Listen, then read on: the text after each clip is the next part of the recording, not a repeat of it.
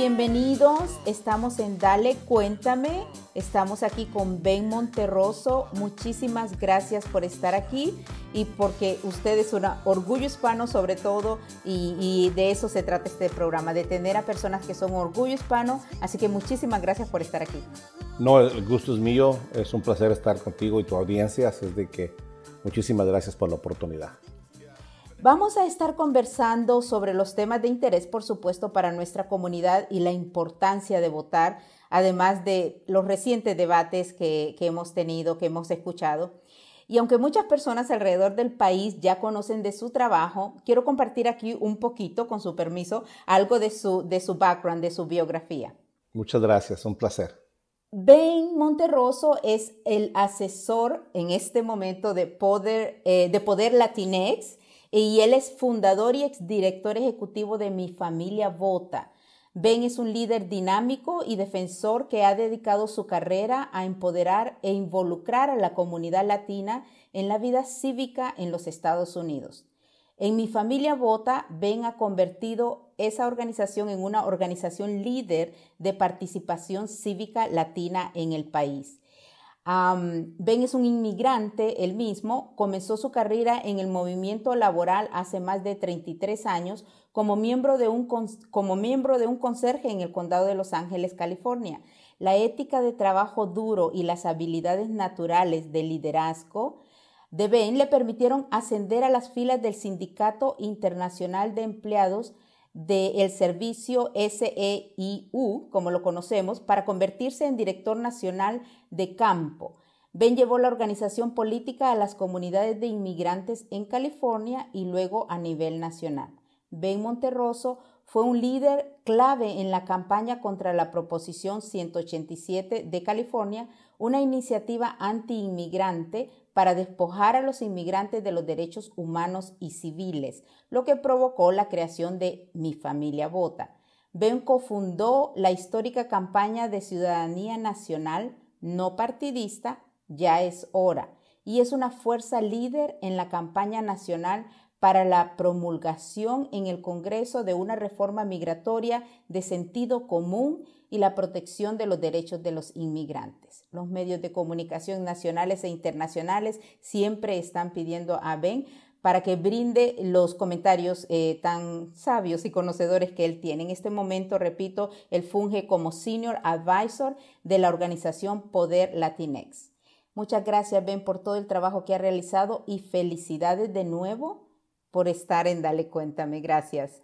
No, pues muchísimas gracias eh, por esas finas palabras y esa gran presentación. Eh, siempre es un gusto tratar de hablar con, con, la gente y aquí estoy a tus servicios. Ben, yo quiero comenzar, sí, sobre su parecer sobre los recientes debates y vamos a comenzar, por supuesto, sobre el de esta semana eh, con eh, Kamala Harris y, y, el vicepresidente Pence. Coménteme cuál es su parecer.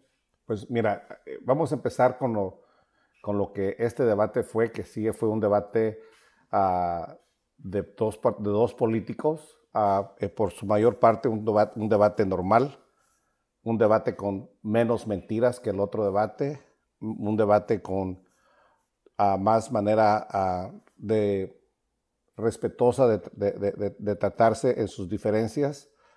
Eh, si le podría lo único poner a lo malo de mi, de mi punto de vista del debate, eh, a pesar de que quiero recordar primero que es histórico el hecho de que tengamos a una mujer de color de, de, padres migrantes y crecida y nac nacida y crecida en los barrios donde está nuestra gente, que en Oakland, eh, me dio mucho enojo el ver que la falta de respeto del presidente, del vicepresidente Pence, de no dejarla hablar a, a ella como debería y, y, extenderse en su momento. O sea, yo creo que todavía la igualdad ahí y el machismo salió, pero uh, Qué bueno. no, soy yo para, no, soy yo para defender a, a, la señora Kamala Harris, ella tiene la capacidad propia de hacerlo, pero sí lo noté, eh, eso fue lo único que yo pensaría que, tanto la moderadora como el mismo vicepresidente hubiera sido un poco más respetuoso ah, eh, en el sistema.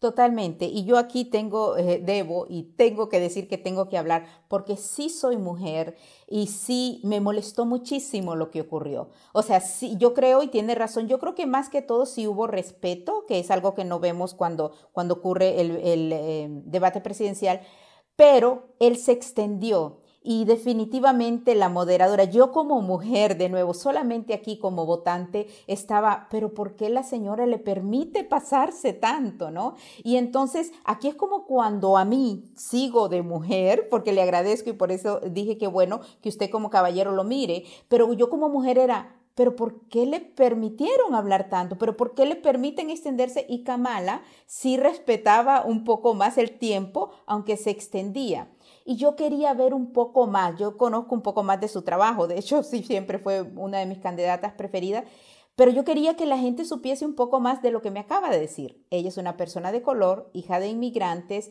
y, más que esas eh, definiciones para mí, eh, ha hecho un trabajo enorme por las comunidades y en su profesión. Cuénteme un poquito más de ella, de lo que usted conoce. Bueno, yo, yo conozco un poco de la señora Kamala Harris. Eh, más que todo, reconozco el, hecho de que ha sido una persona que ha venido trabajando arduamente, es una persona, una mujer joven, y yo creo que lo que hoy se pretendía en el, en el debate, en mi punto de vista, era demostrar que tenemos a una persona lista para ser presidenta de los Estados Unidos si la necesidad lo llegase a, pasar. Tenemos que reconocer de que eh, el, el, el candidato a vicepresidente Biden no es un joven, y también tenemos que reconocer que el presidente Trump tampoco es un joven y con esto de que tiene coronavirus, cualquiera de los dos que estaba ahí, su trabajo era demostrar que podían ser eh, inmediatamente los presidentes de este país. Y ahí vuelvo a repetir, eh, yo creo que la señora Kamala Harris eh, demostró de una vez y siempre de que si ella llegase a tener la responsabilidad de ser la presidenta, estaría lista para hacerlo. Y para mí, ah, como migrante, como alguien que ah, ha, trabajado mucho con la comunidad de, color.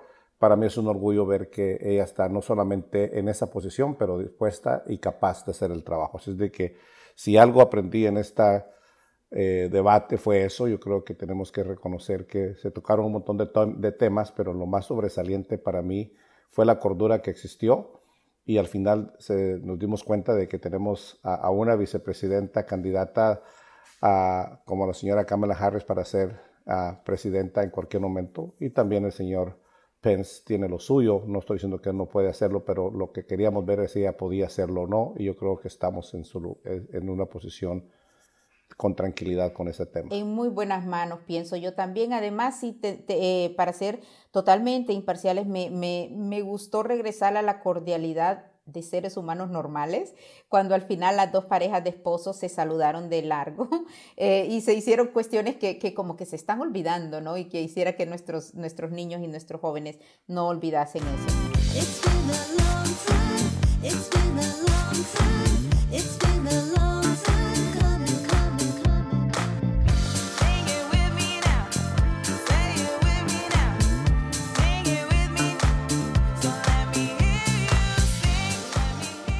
Eh, yo quiero leer un poco de algo que usted dijo en una entrevista en el 2015, estamos hablando cinco años antes y antes de que pasaran las elecciones del 2016.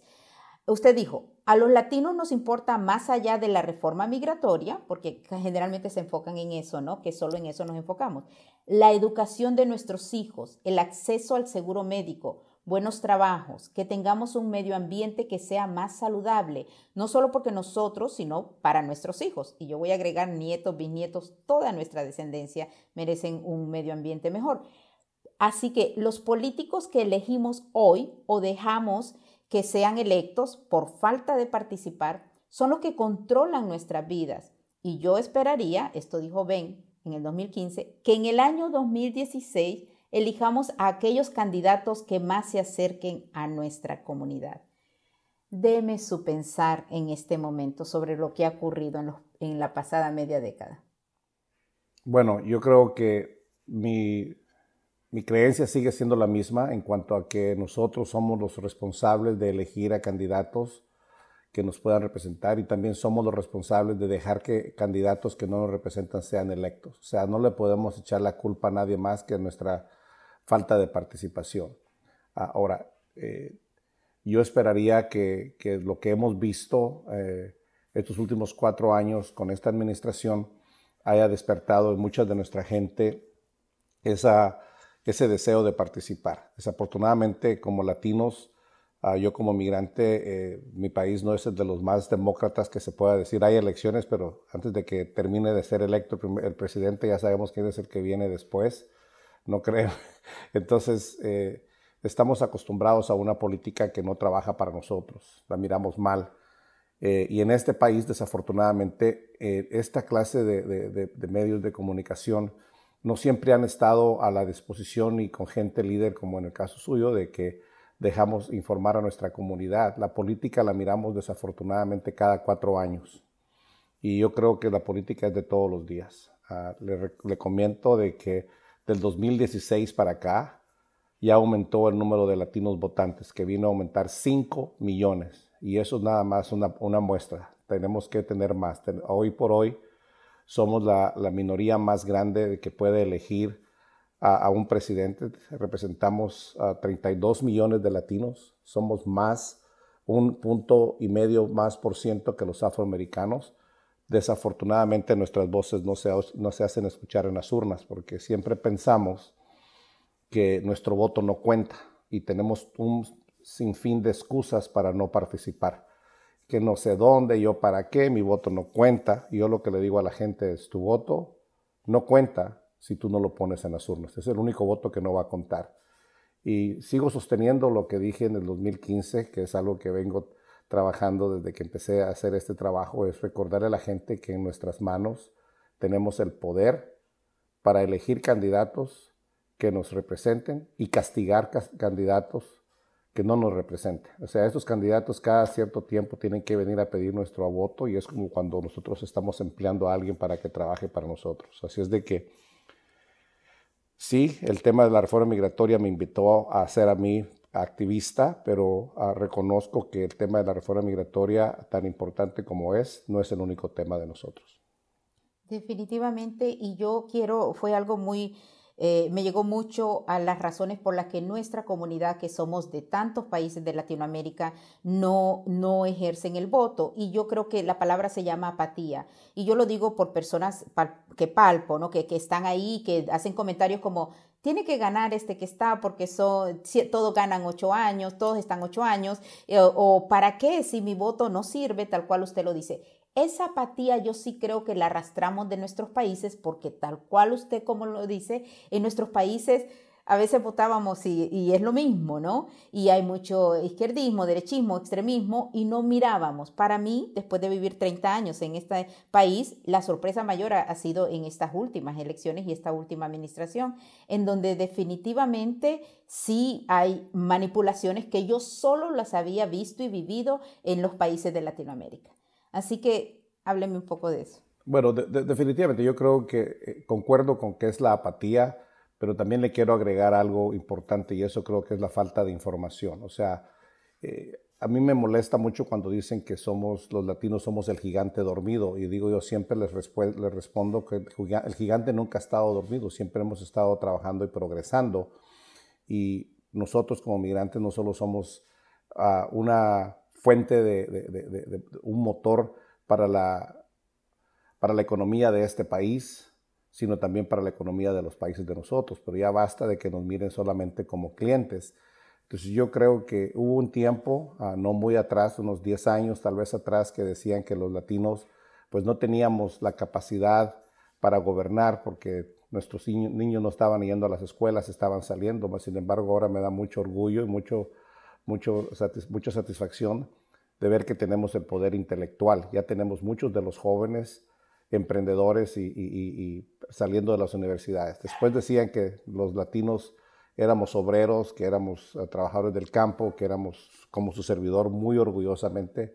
Fui janitor de Los Ángeles, yo limpié casi todos los baños que hay en todos los edificios de Los Ángeles y de Century City pero nos damos cuenta ahora de que tenemos gente emprendedora, tenemos, tenemos a ge- dueños de empresas grandes que dan trabajo. O sea, ya somos una, una fuerza no solamente académica, somos una fuerza económica, donde no tenemos el poder que necesitamos en el poder político y es el que tenemos que seguir trabajando. Entonces yo creo que estas elecciones que vienen nos dan esa gran oportunidad. Nosotros aquí en California tenemos el, el- placer de tener eh, leyes que nos pueden permitir votar más fácilmente que en otros estados y tenemos que hacerlo. Ahora, también se dice muchas veces que en California pues ya se sabe que los demócratas, entre comillas, van a ganar. El problema no es quién gane, el problema es tú nosotros votamos, número uno. Número dos, nosotros todos tenemos amigos, familiares y conocidos en otros estados. Se necesita que, que hagamos que las demás personas que nos conocen participen en las elecciones. Así que Arizona está cerquita. Yo sé que muchas veces tenemos amigos y familiares en la Florida también, en Nevada. Y hablo de los tres esos estados porque son estados claves donde el voto latino puede hacer la diferencia. Y por qué no decirlo, Texas también está muy cerca. Texas se parece a California en, su población pero no se parece a California en, en sus políticas de Estado ni, ni en políticas estatales. Sí, y esos estados o donde estamos, los, los latinos definitivamente son claves.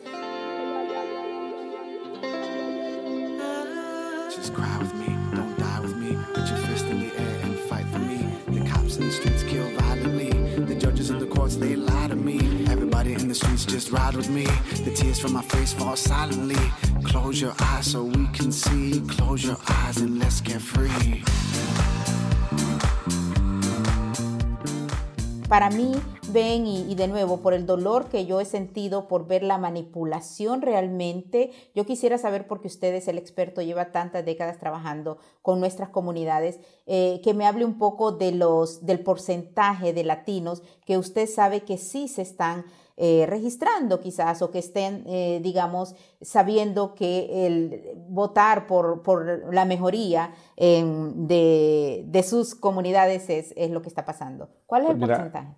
Eh, hoy actualmente somos 32 millones de latinos elegibles para votar. ¿Y qué me refiero a elegibles para votar? Que somos ciudadanos y tenemos mayor de 18 años. Desafortunadamente hay un 40% de estos 32 millones que no están todavía empadronados para votar. Y no hablo únicamente de Los Ángeles, no hablo únicamente de California, hablo a nivel, a nivel nacional. Ah, pero la, ventaja que hemos visto, como dije anteriormente, el número de votantes que creció del, 16 del año 2016 a este año fue de 5 millones. Entonces nosotros miramos que el crecimiento está ahí. El voto latino es joven. Quiero decirte que en las manos de las mujeres está nuestro poder. Ustedes representan entre la comunidad latina el 56% del voto y el 64% lo representan los jóvenes de 18 a 35 años. Así es que entre los jóvenes y las mujeres podemos sacar a nuestra comunidad adelante. Y yo creo que entre esos dos grupos, pues no porque seas tu mujer, pero son las mujeres las que normalmente organizan la casa y son las que nos pueden sacar de esto, son las que pueden organizar que salgan a votar, los que no lo están haciendo, que se registren. Aquí en California todavía tenemos tiempo para hacerlo por, en línea, como se dice. Eh, lo podemos hacer hasta el 19 de octubre, pero si lo hacemos antes, mejor. Y si no, pues el día de las elecciones mismas puedes registrarte y puedes votar. Pero es importantísimo hacerlo. Es de que el poder de los números está ahí, el poder de la acción está en ti. Definitivamente. Hay, algunos grupos, como, como usted bien nos contaba, incluso estamos más arriba en cuanto a, a números de, de la comunidad afroamericana, eh, y en este poder de votar. Son mujeres y jóvenes, por favor, recuérdenlo. Esa apatía, que aunque hay más registrados, mucho creo que también pasa, ven, por, y de nuevo, por análisis eh, que hago con la audiencia, porque las personas escuchan muchísimo y tanto en sus redes sociales, ¿no? No, pero es que eh, eh, la economía está bien o vamos a estar mejor y la economía siempre está mejor o la religión, ¿no? Nuestros, eh, eh, escuché a alguien que decía, es que por primera vez tenemos libertad de religión y yo me quedé, pero si tengo 30 años de estar aquí, nadie me ha puesto una pistola para no ir a una iglesia, ¿no? Eh, creo que ha sido todo lo contrario. Esa cuestión de la religión y la economía, que yo siento que la ha manipulado esta administración y que nuestra comunidad se engaña mucho, ¿qué me dice sobre eso? Bueno, yo pienso de que, como tú decías hace un momentito, es, es la, mala información y la fuente de información que la gente tiene. Entonces, que la única manera de contrarrestar esto es eh, tener gente como tú y que darle espacio en sus programas y que te dices a la tarea de buscar quién crees tú que es el más creíble para hablar con nuestra gente. Entonces yo creo que eso es lo más importante. Nosotros tenemos que seguir informando a nuestra gente porque nosotros, para desinformar a alguien es fácil y especialmente con nosotros, y lo digo como latino y con todo respeto del mundo, somos de los que nos dicen en la esquina están regalando algo, le decimos ve tú para ver si es cierto y si te dan a ti tal vez voy yo.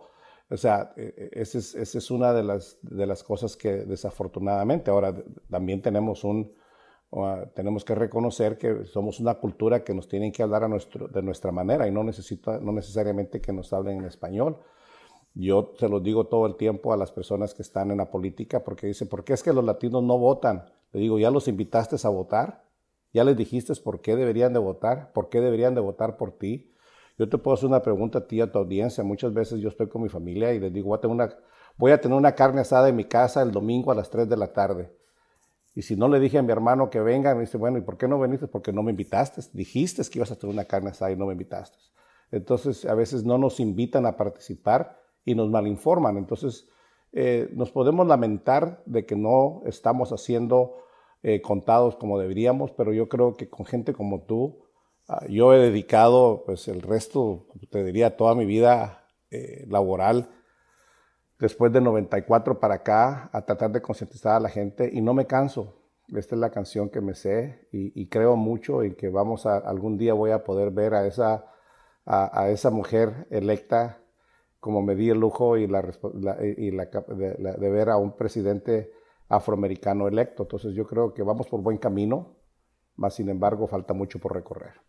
Ven, yo no puedo hacer únicamente un programa con ustedes, así que voy a continuar, nos vamos a, porque nos tenemos que ir a comerciales, so voy a, a, parar aquí y a despedirme, a darle las gracias, pero tenemos que seguir hablando unos minutitos más, solamente unos minutitos más, para que, para que nuestra audiencia entienda un poquito más de un experto como usted la importancia de la votación. ¿Qué le parece? Un placer, con mucho gusto. Muchísimas gracias. Estamos con Ben Monterroso. Por favor, no se vayan, que seguimos en el siguiente episodio. Quédense ahí pegaditos porque seguimos hablando de la importancia de tu voto. Estamos en la serie Tu Voz y este es eh, Tu Voto, la importancia. Estamos con Ben Monterroso. Gracias, Ben.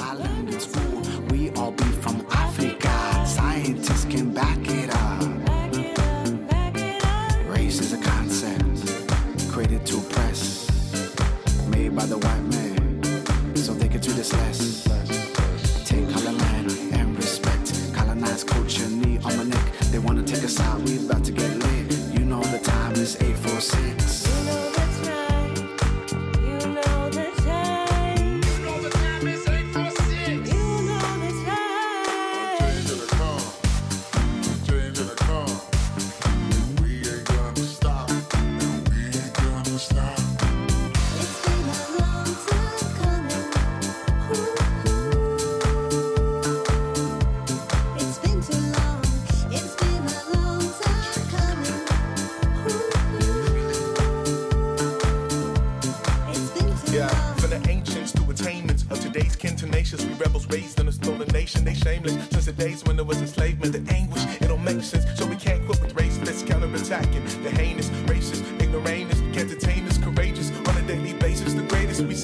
in our destiny, it awaits us. Rather be hated for being real than for being fake. Made it this far in truth and good faith. Don't sell yourself short, we are not what they say. I know change is gonna come, let's make it work the way we can't wait on them do. changes ours to take, each one teach one. From the cradle to the grave, with blood, sweat, and tears, we have overpaid. Now it's time to collect, give me my change. A change the come.